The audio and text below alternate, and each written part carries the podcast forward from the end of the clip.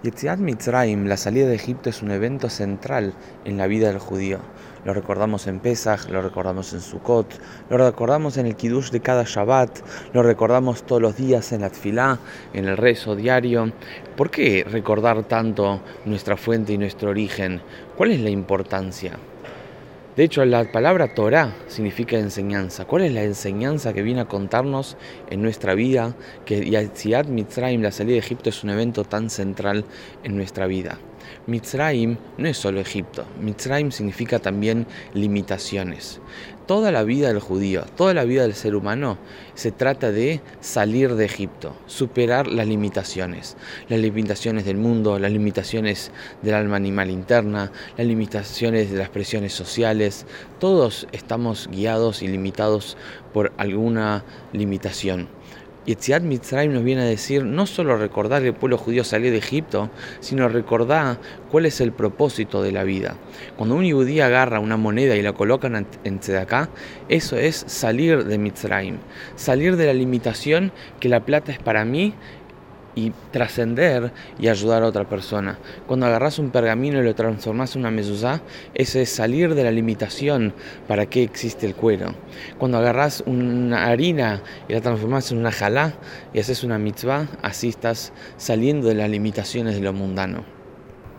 Por eso la vida del judío se trata de salir de Egipto, porque no es solo recordar, sino es vivenciar, ver todos los días, cada momento de nuestro día, cuál es la limitación que se nos presenta y tenemos que ver cómo podemos salir de ella. De hecho, cuando vemos cómo el pueblo judío de hecho salió de Egipto, vamos a ver que esto fue por medio de que Dios mandó, las diez plagas. ¿Cuáles fueron las primeras dos plagas? Fue la de la sangre, que el río Nilo se transformó en sangre, y que hubo una plaga de eh, ranas que invadieron todos los hogares, hornos, alacenas de los egipcios. ¿Qué es transformar el río Nilo en sangre? Sangre es pasión, el río Nilo es agua, es frialdad. el primer paso para salir de Egipto es sangre, pasión, entusiasmo. Más allá si es un entusiasmo judaico, el hecho de tener pasión, el hecho de tener entusiasmo es la herramienta clave para salir de todas las limitaciones. Porque si una persona está triste, está deprimida, es garantizada que está condenada a estar limitada por la limitación que está presenciando. Se cuenta una historia interesante de un joven que estaba en el camino Torah y pero por algún motivo, por su pasión por los caballos que él tenía, decidió dejar todo por unos años.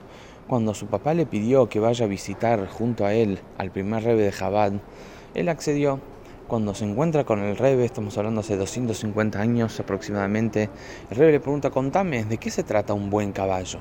Y un buen caballo es un caballo fuerte, es un caballo rápido. Pero el rebe le dice, pero decime, si el caballo fuerte, rápido, se desvía del camino, se va muy lejos. El joven se ríe y dice, sí, pero apenas se da cuenta, vuelve, vuelve más rápido.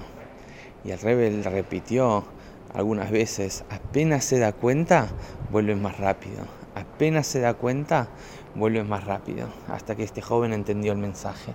Él tiene mucha pasión, él tiene mucho entusiasmo.